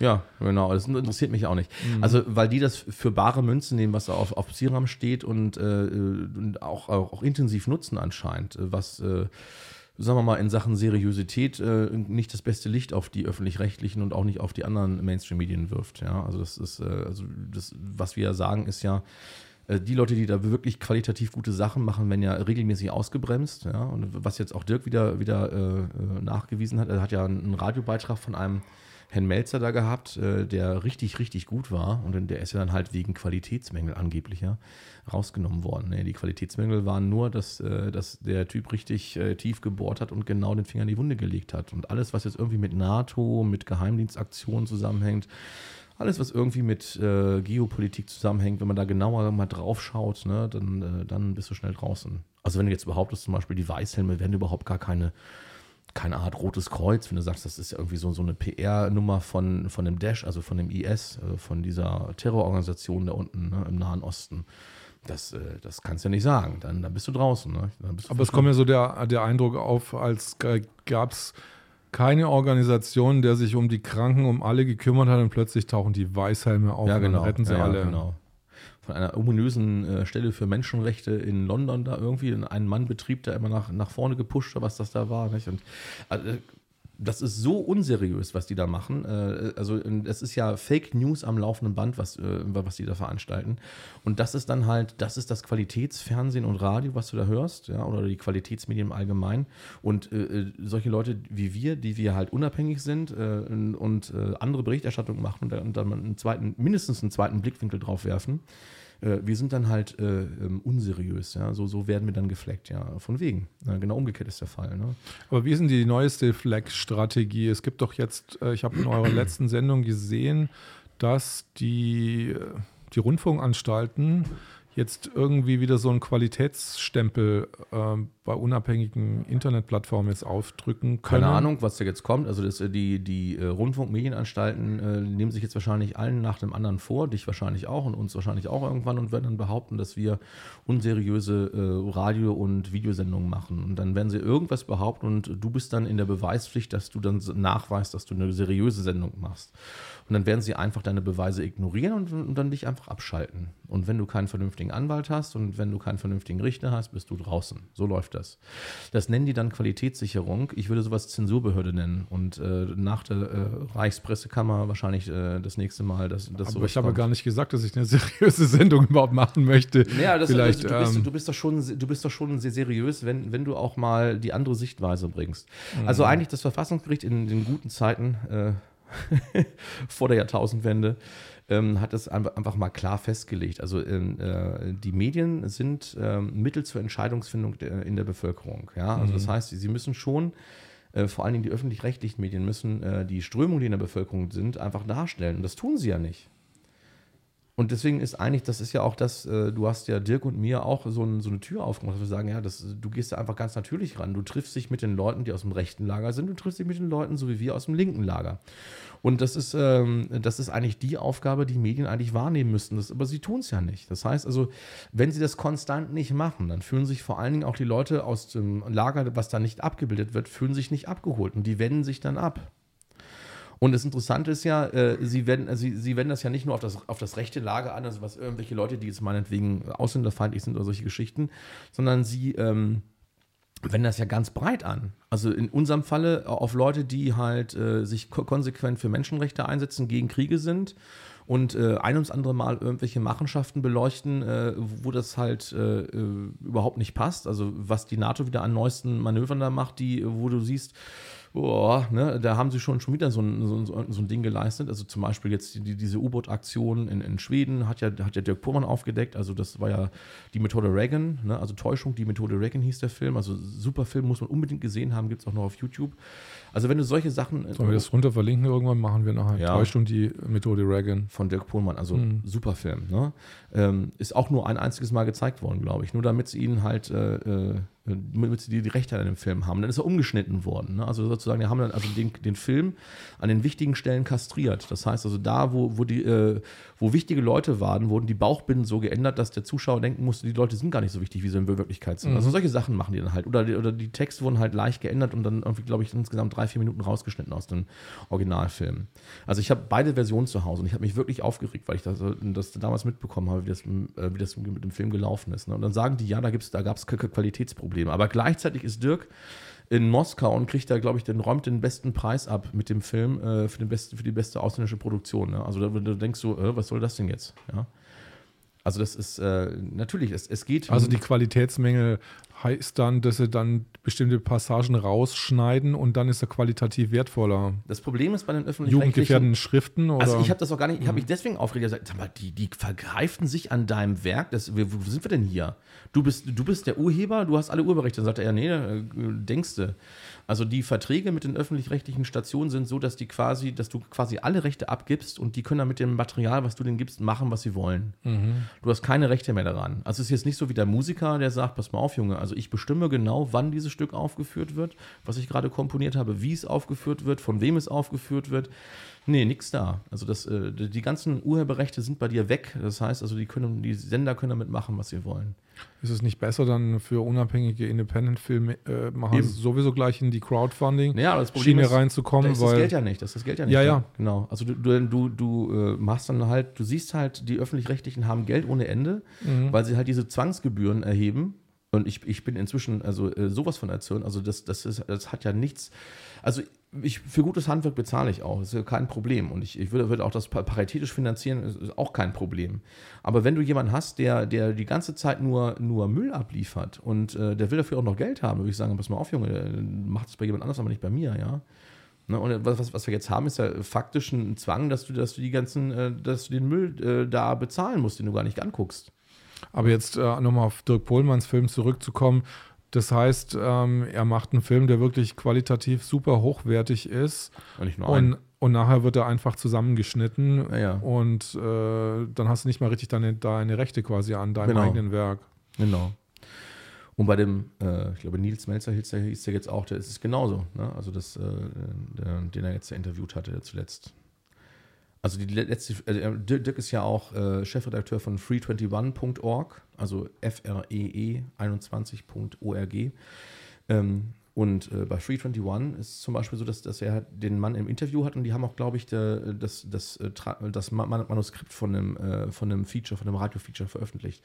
Das ist ein super Teil, ist das. Und du merkst halt, ah, hat jemand gut recherchiert. Zu gut. Also das, das ist ja das Problem der heutigen Medien ist ja, dass wir, äh, dass wenn du im öffentlich-rechtlichen Bereich arbeitest, hast du ähm, keine Chance, äh, wenn du zu gut bist. Total bescheuert. Also solche Spürhunde, solche Jagdhunde wird Dirk Pohlmann, also die wirklich Biss haben, ja, äh, die dir ein ums andere Mal äh, ein Tier nach dem anderen anschleppen und sagen, hier, guck mal, hier, neue Beute, noch eine neue Beute, noch eine neue. Beute. Ne? Das sind die Typen, die da am, am Ende rausfliegen. Und solche Flachpfeifen, äh, die nichts machen, die äh, irgendeinen Blödsinn erzählen, äh, das, die, die eigentlichen Fake News äh, verbreiten, die bleiben drin. Also ich meine, das, äh, die, die Krönung ist ja jetzt äh, beim, beim Schweizer Rundfunk, das hatten wir jetzt in der letzten Sendung mit Daniele Ganser, dieser Roger Schawinski, ja. Also der Typ hat in einem Satz, ich glaube, sechs Fehler eingebaut und du denkst, um Gottes Willen, was ist denn das jetzt hier? Ne? Der behauptet erstmal, Daniele Ganser hätte keine Ahnung, seine Arbeit wäre ganz schlecht und das Ganze wäre auch dieses, äh, da wäre ein Dokument, das die Russen gefälscht hätten. Also das war alles falsch, komplett falsch. Und also Dirk hatte das ja schon aufgedröselt und Dirk äh, sagte mir dann noch in der Sendung, nee, nee, ich habe hab noch, hab noch mehr, also ich kann jetzt noch mehr nachweisen. Also das heißt, also von dem Roger Schawinski bleibt nichts übrig. Aber das wird unwidersprochen gesendet. Ja, und er darf dann behaupten, dass jemand, der wirklich seriös arbeitet, wie Daniele Ganser, der ist, ja, ist, der, der ist dann ein Quacksalber, ein Spinner, so ungefähr, ne? Verschwörungstheoretiker, so wie er das nennt. Also da siehst du halt, was für, was für Knalltüten da äh, bei, bei denen arbeiten. Also das sind die Knalltüten, die andauernd senden dürfen und die anderen Leute, die, die redlich arbeiten, werden rausgeschmissen. Und die landen dann halt bei den Alternativen. Das siehst du jetzt, also was bei KenFM alles rumläuft. Also das sind ja, das ist eigentlich die Creme de la Creme inzwischen da, ne? Du hast äh, äh, Matthias Bröckers, der mit Dirk auch zusammenarbeitet. Ne? Also das, der ist ja auch aus dem, aus dem, aus dem öffentlich-rechtlichen Bereich gekommen. Ken Jebsen kam aus dem öffentlich-rechtlichen Bereich, ähm, hat ähm, aus dem Nichts halt KenFM aus dem Boden gestampft. Und da tauchen jetzt andauernd Leute auf wie, äh, wie Friedhelm Klinkhammer, äh, Bräutigam, also die beiden, die halt von einer alternativen Publikumskonferenz kommen und immer wieder Themen beleuchten, wo halt äh, ähm, die Nachrichtensender in den öffentlich-rechtlichen Anstalten, vor allen Dingen die ARD, wo die immer Mist bauen. Ja? Und äh, das sind, das sind also die, die wirklich guten Leute sind auf einmal alle bei den Alternativen oder bei den Unabhängigen. Wie, wie, wie bist du dann in diese Politschiene reingerutscht? Weil ich meine, das ist ja nicht unbedingt typisch, weil von deiner Ausrichtung bist du ja Musiker und ja, aber ich meine. Diplombiologe, nein. Ja, ist richtig, genau. Ja, genau. Ja, also also ähm, äh, ich bin sowohl, ähm, also ich habe Examen Biologie und Diplom und ich habe äh, ähm, Examen Musik. Ne? Mhm. Genau. Mhm. Ja, ja, also das ist. Äh, Hast du das irgendwie irgendwann mal entdeckt aus Interesse oder ja, das kam mit, äh, das, das kam mit, mit dann Daniele Ganser kam das. Ne? Das heißt also, äh, ich habe halt den Daniele Ganser, äh, ich habe das Glück gehabt, dass ich vorher von ihm ein Video gesehen habe, wo er halt über NATO Stay Behind Armeen berichtet. Das ist halt das Video gewesen, was er irgendwo in der Schweiz gedreht hat. War das 2009 oder? Ja, das war, frag mich mal, ich glaube 2000, das war in den, nee, das war in, in den 10er Bereichen, war es irgendwo 2012 mhm. oder so. So, und äh, ein tolles Video und das habe ich dann halt 2014 gesehen oder Ende 2000, nee, Ende 2014 habe ich das gesehen, genau. Und dann gucke ich in die Wikipedia und denke, was ist denn das da? Also, äh, ne, also das, du, du, siehst ja, das, das ist jemand, der, der arbeitet seriös. Und dann hast du halt in der Wikipedia das ganze Gegenteil davon. Ne? Also auch wieder mit den Konnotierungen, rechtsradikal, Antisemit, Verschwörungstheoretiker, alles, was dazugehört. Ne? Und ja, dann ging das halt los. Und dann, dann beschäftigst du dich ja nicht nur mit den äh, Methoden, wie man so jemanden diskreditiert, sondern du beschäftigst dich auch mit den Inhalten, musst du ja zwangsläufig, weil du musst ja entscheiden, was ist das richtig oder ist das falsch, was da drin steht. Ne? Und ein ums andere Mal merkst du, dass sie in der Wikipedia nur Müll eingetragen haben. Also ich glaube, das Interessante bei Roger Schawinski ist auch, dass er in die Wikipedia reingeguckt hat und hat den ganzen Müll einfach wiedergegeben, der da drin steht und behauptet, das wäre einfach richtig. Naja, also Quellenarbeit ist was anderes, ne? Gute Quellenarbeit. Aber ähm, diese ganze Politriege, die da in der Wikipedia schrei äh, schreibt, also ähm, wie viel Prozent äh, von den Artikeln werden denn von denen geschrieben, so in der Wikipedia? Also in dem politischen Bereich äh, fast 100 Prozent. Also okay. alles, was irgendwie politisch relevant ist, was aktuelle Themen sind, da sind die drin. Also die, die äh, editieren vor allen Dingen tagesaktuell. Ne? Das heißt, also du hast, wir nennen das, also ich, oder andersrum, ich habe es immer genannt, ein Inner Circle. Das ist also ähm, das Politbüro der Wikipedia. äh, Jack Pohlmann hat den Begriff Runter eingeführt. Runter. Runter, ja, das passt, das passt ganz gut. Ja. Und äh, das sind vielleicht 50, 80 Leute. Ja. Das sind die Vielschreiber in der Wikipedia. Das sind also Leute dabei, die, äh, die 500 oder, oder 600 oder über 1000 Einträge im Monat machen. Ja. Die bestimmen, also die, die, die, die Vielschreiber bestimmen das, was in der Wikipedia läuft. Und wenn du jetzt so jemanden hast wie Paul Schreier zum Beispiel, der auch ein sehr kritischer Autor ist, der sehr, sehr adrett arbeitet, also der ist ja wirklich ganz präzise Paul Schreier.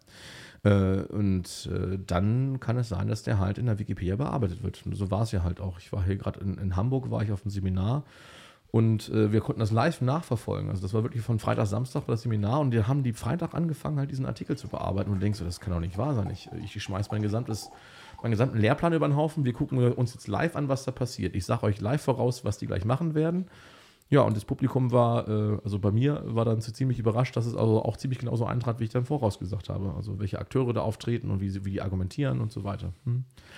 Ja. Äh, habt ihr das jetzt als auch in einer, hast du das in einer, in einer, in einer kompletten Sendung verarbeitet? Oder? Nee, das habe ich, das, äh, das habe ich dir jetzt gerade erzählt. Also ich meine, das ist Mhm. äh, genau, weil ich ja auch, das war ja auch zum Zeitpunkt, wo ich äh, nicht mit irgendwie mit Waldorf in Verbindung gebracht werden wollte. Übrigens, das Interessante war, ich bin ja da nicht als Waldorflehrer eingeladen gewesen. Ich bin nur als Experte für Wikipedia eingeladen gewesen. Ne? Also ich habe auch darauf geachtet, dass da so da nirgendwo steht, dass ich irgendwo an einer Waldorfschule arbeite oder so in der Richtung. Ne? Also ich habe, was ich von dir vorher gesehen habe, bist du eigentlich auch immer nur als Lehrer, Genau. aber, aber nicht Waldorf-Lehrer, sondern Genau. als Lehrer und äh, als Autor dann letztendlich dann Genau. genannt worden. Ja. Da habe ich auch, da habe ich auch, äh, aber ich immer wieder reingegrätscht. Also wenn, wenn da irgendjemand irgendwelche Daten veröffentlichen wollte, die halt zu weit gehen. Ne? Ja. Wie geht die nächste äh, Wigihausen-Folge weiter? Ah, also wir haben, oh ja, äh, also wir hatten jetzt ja bei der letzten Folge hatten wir äh, bei Sendungsstart äh, äh, ganz interessante Geschichte gehabt. Also es ging halt um, um, um die Spielmanns, Daniele Ganser und die Spielmanns. Es gibt einen Markus Spielmann, der ist ähm, Redakteur bei der NZZ oder auch so äh, in der Chefebene gewesen bei denen. Und es gibt ähm, einen Kurt R. Spielmann. Das ist, äh, das ist also quasi der vorangegangene Chef äh, in dem Institut, wo Daniele Ganser, vielen Dank, wo, dann, wo Daniele Ganser gearbeitet hat, äh, an der ETH Zürich. Und ähm, da dachte man schon so, okay, Markus Spielmann, Kurt R. Spielmann, naja, das, das, die könnten vielleicht verwandt sein, wer weiß. Ne? Und auch der Markus Spielmann ist also ziemlich transatlantisch ausgerichtet. Also der ist, ähm, also man kann so richtig äh, sehen, also der ist bei den Bilderbergern, ist äh, ähm, irgendwie bei so einer Organisation, die dem Wo- World Economic Forum beigeordnet ist. Also das, das, sieht, das sieht schon sehr nach äh, ja, so äh, Netzwerker aus. Ne? Also der, der, der ist also in diesen transatlantischen Netzwerken drin. Und äh, dann haben wir den Kurt R. Spielmann, der auch ganz eindeutig pro Amerika agiert. Also alles, was Amerika macht, ist toll und äh, Amerika ist also ein Friedensbringer äh, für die ganze Welt. Und die wollen eigentlich immer nur Frieden und wie sagt der Dirk, und das, ja, das ist, äh, ah, das, es, es klappt halt irgendwie nicht und die stolpern halt immer ein bisschen und dann müssen sie halt Krieg machen und das, aber eigentlich wollen sie nur Frieden, so ungefähr. Aber kannst du dich in solche Exzeptionalisten reinversetzen, was in denen ihren Kopf vorgeht? Das ist ja gar nicht so wichtig. Also wichtig ist, dass äh, das, also es ist auch nicht meine, ich bin ja kein Psychologe. Also Mhm. wenn dann halt nur die Psychologie, die ich mal als Lehrer gelernt habe, dann hast du ja auch ein bisschen Psychologie, aber das, das ist mir nicht so wichtig. Also ich sehe einfach, es gibt diese Typen, ja, und die bestimmen aber den politischen Dis- Diskurs und es sind eigentlich relativ wenige. Ja? Und äh, du siehst halt, dass dann halt auch in, äh, in der Schweiz halt die Medien äh, auch von so einem äh, transatlantischen Zirkel da bestimmt werden, offensichtlich. Und Daniele Ganser wird aus der Uni verdrängt mit Intervention durch die amerikanische Botschaft. Wo sind wir denn hier? Die amerikanische Botschaft bestimmt, welchen Job du haben darfst oder was? Was ist denn da los? Ja, ist das eine Demokratie oder ist das eine Diktatur oder ist das, was ist das? das äh, ne? So und ähm, Genau. Äh, das, das wollten wir beleuchten. Dann haben wir also gesehen, okay, also dieser Kurt R. Spielmann, Markus Spielmann, ja, die könnten ja vielleicht verwandt sein. Das war so. Und dann kam auf einmal Markus Spielmann, äh, äh, ist der Sohn von Kurt R. Spielmann. Ja. Diese Aussage ist korrekt, bloß es, war, es gab noch einen zweiten Markus Spielmann, das wussten wir zu dem Zeitpunkt nicht. Ne? Und äh, das Interessante ist jetzt halt, dass äh, der, der eine Markus Spielmann von der NZZ, der war schon interessant, aber jetzt der neue Markus Spielmann von dem Kurt. Spielmann, der ist, der ist ja noch interessanter. Also das wird also der, der, du kommst da äh, In so ein Wespennest hat er da einfach so reingelatscht. ja, das ist ja immer wieder dasselbe. Also du, du, du, du guckst dir den Namen äh, oder Personen genauer an und siehst, ey Mann, die arbeiten da, die arbeiten da. Das sind, das sind also, wie sagte Hermann Plopper, Scharniernetzwerker. Also, sind also ganz viele Leute, die in verschiedenen Organisationen drin sind. Und das Ganze ist halt so äh, organisiert, dass die halt relativ großen Einfluss auf die Meinung, auf die Meinung der Bevölkerung nehmen können oder relativ großen Einfluss auf Geldströme nehmen können. Ne? Also das ist schon sehr interessant. Also ich denke mal, die nächste Sendung, weil du ja fragst, die wird sich weiter mit, dem, mit den Spielmanns beschäftigen oder halt auch mit, ja, mit, wir hatten ja- hatten ja noch mehrere offene äh, Stränge. Ne? Also zum Beispiel hat ja Dirk Pohlmann diese, diese Geschichte mitgebracht mit dem einen, ähm, der für den DJV in Thüringen gearbeitet hat, der einem äh, Demonstranten da die Füße weggetreten hat. Ne? Also dann auch noch, sagt dann noch der DJV dann verteidigend, ja, das wäre jetzt, also äh, das wäre, äh, wie haben sie es genannt? Ich habe es nicht mehr genau im Kopf. Also die haben das richtig verteidigt, das, das wäre genauso richtig gewesen, so ungefähr. Ne? Und das, das wäre also. Bei einem Journalisten, der Ja. dann täglich einen Angriff macht gegen Er jemanden. wäre ja gar kein Journalist. Also der wäre ja, der wäre ja nur irgendwie da äh, Vorstand, glaube ich, beim, beim, beim DJV in Thüringen da. Also das ist, äh, es ist Hanebüchen, ja. Also Du siehst halt, der ist als, äh, der hat ja, du kannst ja nicht irgendwie bei, bei einer Demo hinter der Polizeikette rumstehen. Das kannst du nur dann, wenn du halt in Journalistenform da zum Beispiel irgendwie bist, ne? als Berichterstatter oder sowas in der Richtung. Und der stand da offensichtlich rum und dann, und dann drängt sich ein Demonstrant durch die Polizeikette durch, äh, ja, Rempel, Rempel hinten links und dann, und dann läuft der schon los und in den Lauf von den Demonstranten kickt der andere voll rein und, und, und bringt den voll zu Fall. Also äh, klar, das ist eine eindeutige Körperverletzung. Ne? Und das, und das, äh, das reden die jetzt schön ne? und sagen, ja, das hat da sozusagen der Polizei geholfen. Keine Ahnung, wie, das jetzt, wie sie das darstellen. Aber hast du da so einen Gerechtigkeitsgedanken, den du da irgendwie auslebst? Auch ja, das, das, also entweder ist der Typ als Bürger, ja. dann hätte er da nicht stehen mhm. dürfen. Ja. Also hinter der Polizeikette auf gar keinen Fall. Oder er ist als Journalist dann darfst du nicht eingreifen, dann bist du Berichterstatter. Mhm.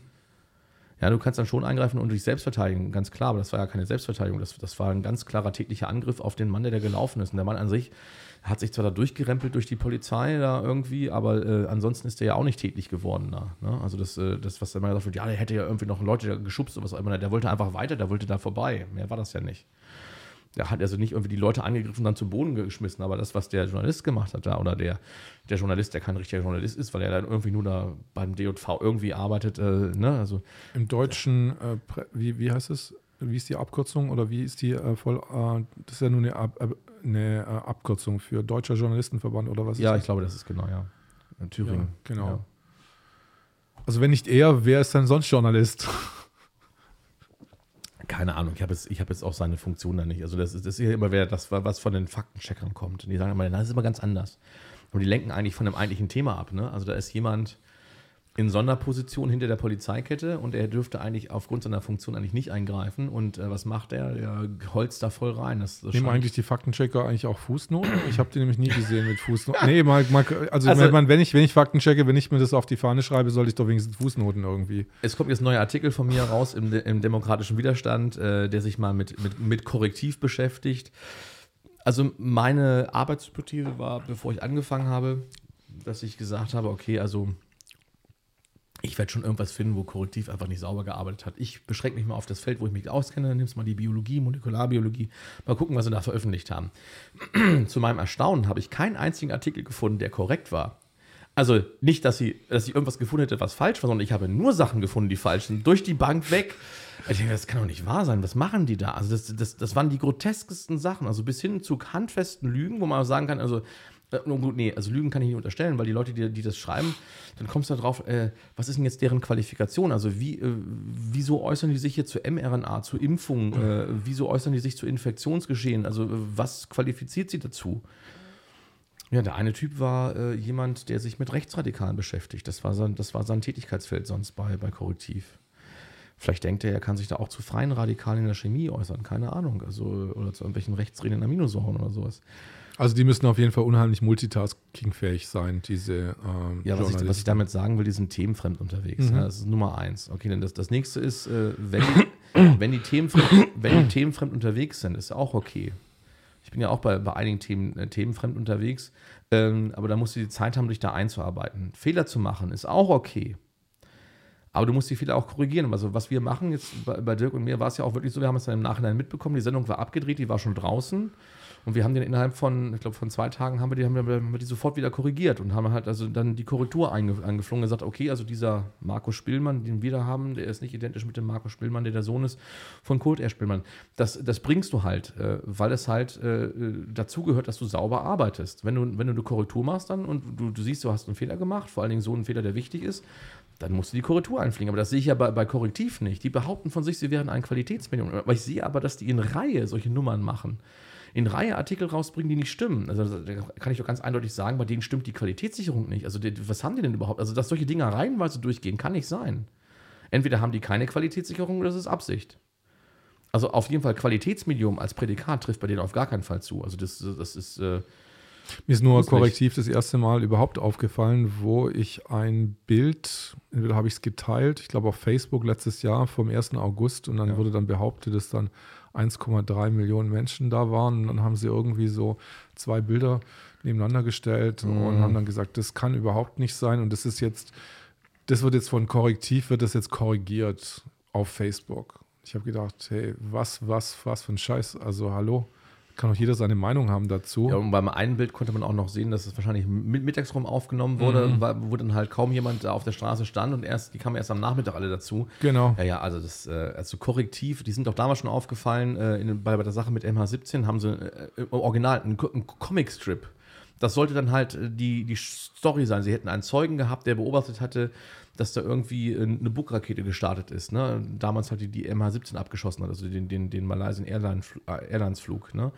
mit einer Boden-Luft-Rakete. Ja? Ja, und äh, dann, dann geht da jemand nach, nämlich der ähm, Billy Six, äh, forscht danach. Und das kam ja dann ganz groß bei Nuviso raus, der Film. Kann ich nur empfehlen, die Billy Six-Story. Also das, was er da. War das, war das nicht dieser, der dann nachgewiesen hat, dass, äh, dass da eindeutig Einschusslöcher vorne in den. Also, das, was der Film am Ende rausbringt, sind so viele massive Zweifel an der Story von Korrektiv, äh, dass man nicht nur sagen kann, naja, also nach meiner Auffassung haben die nicht einfach nur unsauber gearbeitet, sondern da steht auch der Verdacht äh, der absichtlichen Datenmanipulation im Raum. Ne? Also das, das muss man einfach mal sagen.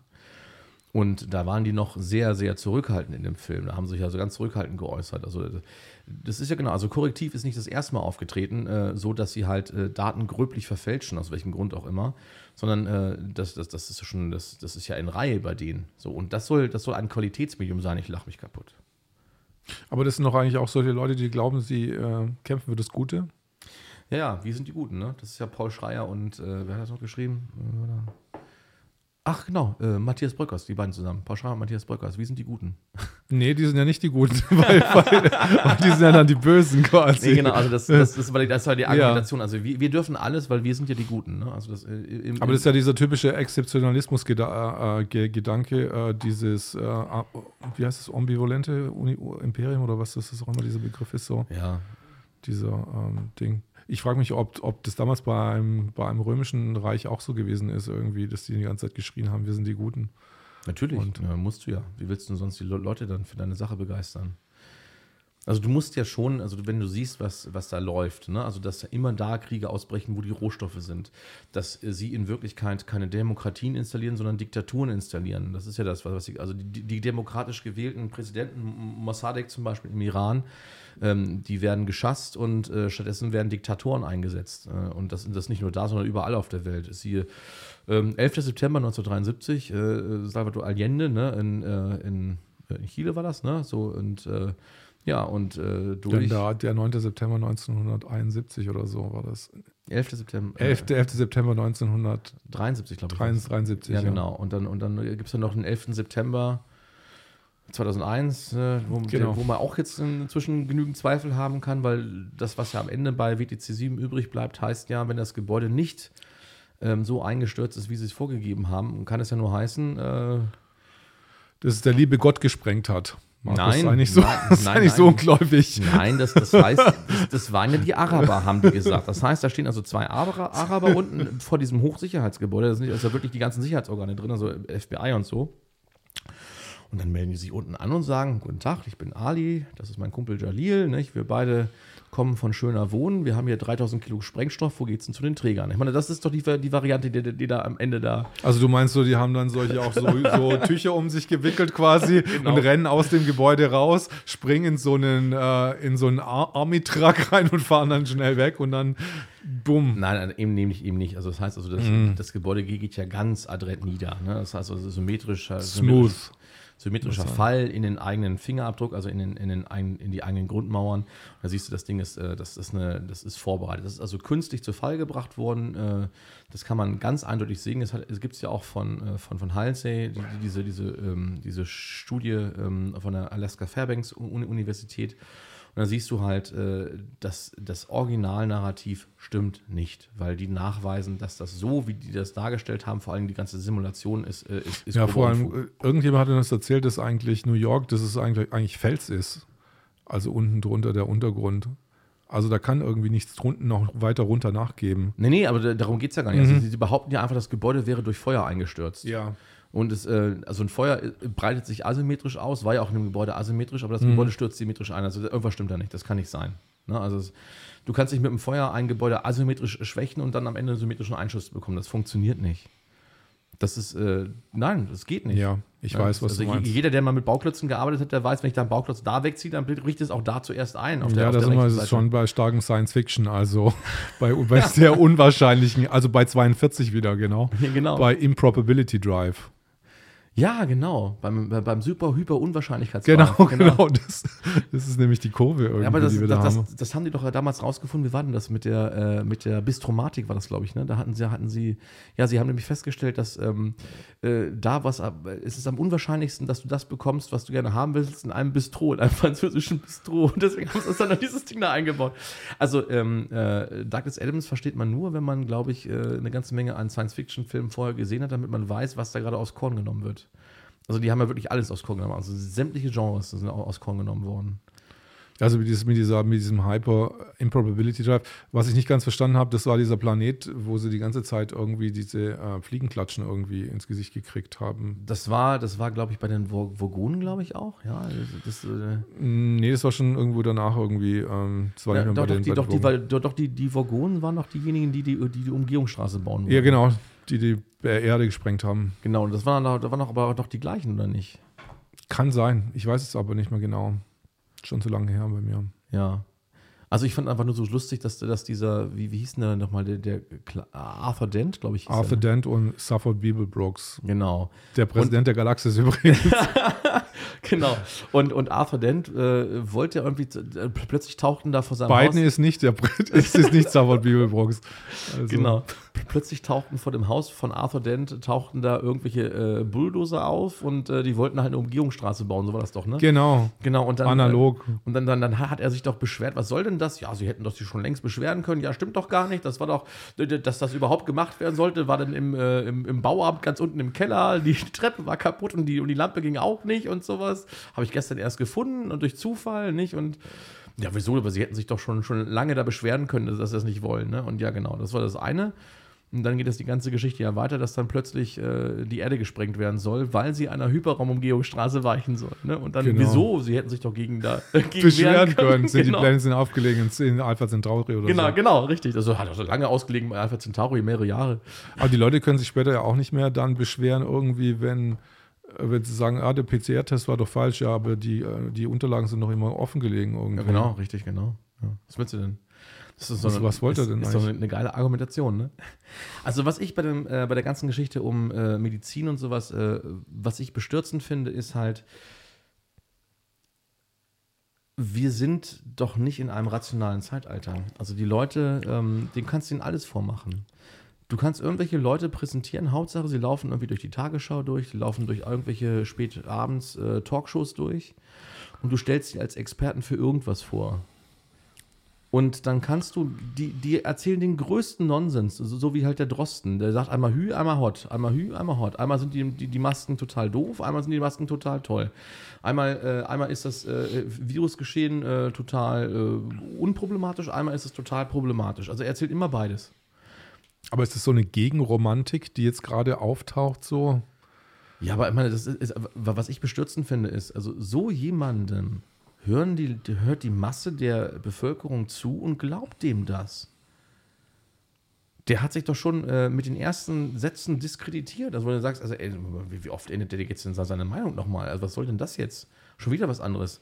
Also, du kriegst ihn, das ist ja, es ist ja so wie so ein glitschiger Aal. Du kriegst ihn nicht zu fassen. Die ganze Zeit äh, ändert er immer seine, seine Richtung und du, du, du, du kannst ihn nicht fassen, weil er immer irgendwie alles erzählt. Und das ist dann der, der Experte, dem die Regierung zuhört. Ich bin ja eher auch so ein Naivling irgendwie. Ich, ich denke ja immer, die Leute sagen mir die, sagen die Wahrheit, wenn sie im öffentlichen Fernsehen drauftreten. Und er hat ja gesagt letztes Jahr, es werden hunderttausende Leute sterben auf einer Pressekonferenz, auf Ja, dieser ersten ja, Pressekonferenz. Und dann denke ich mir, bin ich jetzt falsch oder sind. Das Vergessen, das versendet sich. Also dieser ganze Schrott, der gesendet wird, versendet sich die ganze Zeit. Die Leute vergessen es. Und wenn du dann wirklich äh, die Vergangenheit wieder aufrollst, dann bist du Verschwörungstheoretiker.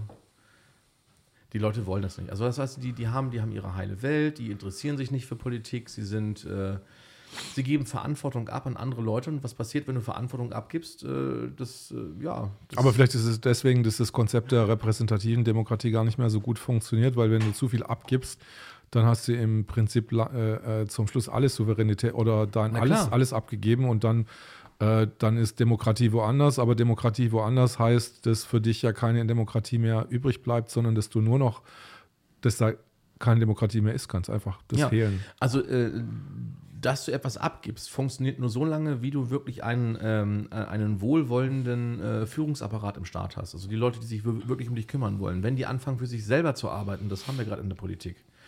Wie viele Leute sind jetzt an, an irgendwelchen Maskendeals, die sich da bereichert haben an den Maskendeals? Ich, äh, 41 war es zuletzt irgendwie beim Bundestag.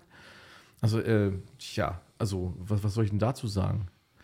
Das sind, das sind keine Politiker, die sich fürs Volk interessieren, die interessieren sich für, für eigenes Geld, für ihre eigene Geldtasche. Vor allem kommt mir immer so dieses, äh, äh, dieses, äh, diese komische Deal, den die damals abgeschlossen haben mit diesen FFP2-Masken, dass sie die einfach jetzt die Pflicht nur durchgedrückt haben, dass sie die Masken loswerden.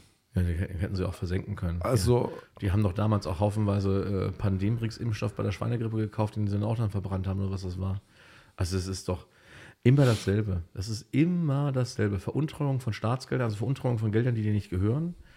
Und das ist immer, immer das, dasselbe Prinzip. Gib irgendwelchen Leuten Geld, was ihnen nicht gehört. Und äh, sie machen damit nur Schindluder. Das ist, doch, das ist doch die Erfahrung der Vergangenheit. Guck dir das mal an, was, was, was, in, der, was in der Politik gelaufen ist. würdest, würdest du persönlich in die Politik gehen? Ähm, ich fand es jahrelang äh, nicht, äh, nicht der Weg, den, also ich würde, nein, also gerne würde ich nicht in die Politik gehen, aber, aber jetzt geht es mir so, so langsam, also ich will echt stinkig langsam, ne? Also man sagt, also jeder Honk auf der Straße, jeder, ähm, der, der muss noch nicht mal eine universitäre Ausbildung haben. Es ist egal, wen du nimmst, die, die würden den Staat besser verwalten als die äh, Politiker, die jetzt da, da sind. Einfach weil das, die, äh, du würdest annehmen, dass ein normaler Mensch äh, nicht so böswillig sein kann, wie das, was da jetzt gerade rumläuft. Die Leute, die, äh, die sind nicht an, ähm, äh, die sind nicht an dem Land interessiert, die sind nicht an der Bevölkerung interessiert, die sind nur an sich selber interessiert. Glaubst du, das könnte, vielleicht ist das jetzt nicht eine Fachfrage für dich, aber ähm, dass das zurück, wenn man, wenn man die Politiker einfach persönlicher haftend machen würde? Ja, klar. Du bezahlst äh, anteilig, was ich, was ich, du hast einen Schaden im Staat von 20% verursacht, dann zahlst du auch 20%, doppelte 20% von deinem Und deine Ein- Familie. Ja, nein, aber wie, noch. wie, ja, ach Quatsch. Ich- ich weiß es nicht. Nein, nein, Idee. natürlich von deinem Familienkonto natürlich. Also, ne, und wenn, wenn du nicht zahlen kannst, dann müssen die anderen halt mitbezahlen, ist doch ganz klar. War doch schon immer so. Wenn du einen Kredit aufnimmst und du kannst ihn nicht abbezahlen und du bist, äh, du hast einen Hauskredit oder was, der gilt doch immer für, für beide Ehepartner. Das heißt also, wenn du es nicht abbezahlen kannst, dann muss das die Ehepartnerin abbezahlen. Und erst wenn beide pleite sind, ist das Haus auch weg. Ja? So, so in der Art. Also das, äh, natürlich, du musst die haftbar machen und es müssen auch drakonische Strafen her. Also zum Beispiel, dass, äh, dass zum Beispiel Wahlmanipulationen einfach so durchgehen. Also die, die Grundfesten einer Demokratie sind die Wahlen. Ganz äh, abgesehen von freier Meinungsäußerung. Aber äh, so, dann hast du freie Wahlen und die dürfen einfach mal manipuliert werden. Und die Leute, die dann ähm, eventuell manipuliert haben, dürfen doch mal ihre eigenen Stimmzettel auszählen? Soll ich mich jetzt kaputt lachen oder was? Also, wenn du in Verdacht stehst, dass du, dass du da irgendwelche Auszählungen frisiert hast, dann kommt jemand anders und zählt das mal aus, weil was, was du da gemacht hast und, und unter besonderer Beobachtung. So würde das im normalen, äh, im normalen Rechtsstaat funktionieren. Nein, wenn du hier einen normalen Wahlkreis hast und, da- und da, sind, sind falsche Zahlen und da steht im Verdacht, dass, dass da absichtlich falsch ausgezählt wurde, dann zählen die Leute, die das vorher ausgezählt haben, auch nochmal wieder ab. Also was wir hier an, an Sachen haben in dem Staat, die einfach so durchgehen, wo du sagst, "Ja, spinnt ihr da was? Äh, äh, Ja, das, das, ist, das ist schon nicht mal feierlich. Und dann kommen dann Leute, die sagen, hm, ist in Deutschland eigentlich souverän? Die Frage stellt sich für mich überhaupt nicht. Das ist ein einziger Saftladen hier. Das, entschuldige mal. Und ich muss ja, der musste ja kein Kaiserreichsromantiker sein oder, oder irgendwie, zu den Reichsbürgern gehören oder was auch immer. Ne? Das, das, das, ich habe das beim letzten Mal auch schon gesagt. Du guckst dir einfach an, was um die Airbus Rammstein passiert. Und dann, dann siehst du ganz eindeutig, nein, dieser Staat ist nicht souverän. Also wenn du ein Grundstück hast und dann erlaubst du den Nachbarn da, was ich, auf deinem Grundstück so ein, zwei Quadratmeter da irgendwie auch für seine Sachen zu nutzen, was auch immer, was, was der da macht. Und dann kippt der Nachbar kubikmeterweise äh, Flugbenzin äh, oder äh, Flugtreibstoff, hochgiftigen Flugtreibstoff äh, irgendwie in den Boden rein. Was würdest du dann machen? Ich würde ihn runterschmeißen. Also da Halt eins, genau. Mhm. Und, und Nummer Und, zwei, und der- verklagen halt. Ja, genau. Und was heißt verklagen? Du bist doch derjenige, der die Gesetze selber macht. Du, der, du lässt den zahlen, bis das alles, bis der Schaden behoben ist. Was machen die hier? Gibt's nicht. Oh, da wissen wir gar nichts von. Ach nein, da kann doch nicht sein. Also die Anwohner um Rammstein herum versuchen, weil die, die sehen das ja dann. Das heißt, du hast äh, um Rammstein rum hast du äh, ein Naturschutzgebiet. Dann hast du auf einmal in so einem Weiher hast du da irgendwie 2000-fach erhöhtes, äh, ein erhöhtes Aufkommen von aromatischen Kohlenwasserstoffen über dem Grenzwert. 2000-fach. Also das, das, das kann nur dann sein, wenn die wirklich literweise das Zeug da reinkippen, ja, oder einfach irgendwelche Tanks aus Versehen oder, oder, oder ganz gezielt leer laufen lassen. Einfach ins Grundwasser rein hochgiftiges Zeug. Also es ist ja noch nicht mal Benzin, das ist ja wirklich, das sind ja, das sind ja Kohlenwasserstoffe mit allen möglichen äh, Additiva, die wirklich noch hochgiftiger sind als das, was du ohnehin schon in Benzin drin hast. Und äh, das, das lassen die einfach so reinlaufen. Die würde ich achkantig rausschmeißen. Oder wenn du weißt, dass dein Nachbar von deinem Grundstück aus irgendwelche Drohnen fliegen lässt und damit immer irgendwelche Leute piesackt oder abschießt, ermordet. Was würdest du dann machen? Dann würdest du achkantig rausschmeißen, aber spinnst du oder was? Hast du irgendeinen Psychopathen bei dir auf dem Grundstück, der da irgendwas macht? Natürlich nicht. Also, wenn du souverän auf deinem Grundstück bist, dann schmeißt du so jemanden Typen raus. Aber was machen die hier? Die wissen gar nichts davon. Und dann, wenn sie was davon wissen, dass dann, äh, auf, dass dann die Airbus Rammstein als, als äh, Drohnenrelaisstation äh, dient und damit die, äh, die Flugimpulse und, mhm. und die Funkimpulse weitergeleitet werden können an die Drohnen, die halt irgendwo im Nahen Osten irgendwelche Leute hinrichten, äh, extra legal, wie es heißt. Also Leute ermorden, das ist es ja. Mhm. Ne? So, und äh, und dann sagen, dann läuft es trotzdem weiter. Also erst behaupten sie, sie wissen es nicht, dann wissen sie es, aber machen trotzdem nichts. Das ist, das ist doch kein souveräner Staat. Und für mich, also wenn, wenn, äh, wenn du äh, sagst, okay, also das Grundgesetz finde ich eine tolle Sache, ne?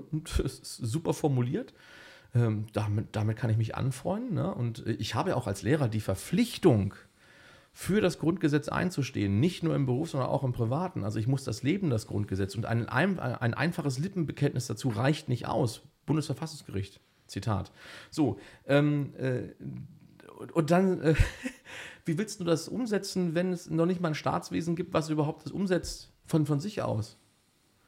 Du musst einen souveränen Staat haben. Du musst jemanden haben, der, der äh, dieses Recht durchsetzt. Und wenn das nicht gemacht wird, dann äh, so what? Das ist eine Bananenrepublik dann. Dann trinken wir mal auf die, Bana auf die Banane. Auf die also Banane, genau. Auf Noriega. naja, dann. ja, okay. Naja. Ja, Markus, es ist spät geworden.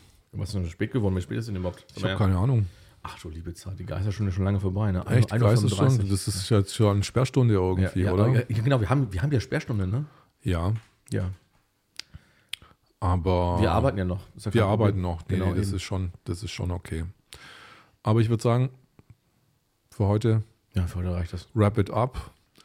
Und äh, schaltet morgen wieder rein oder wann immer die nächste Sendung ist. und äh, gute Nacht oder guten Morgen oder wann immer ihr, ihr die Sendung euch anguckt. Bis dann. Tschüss. Ciao. Ciao.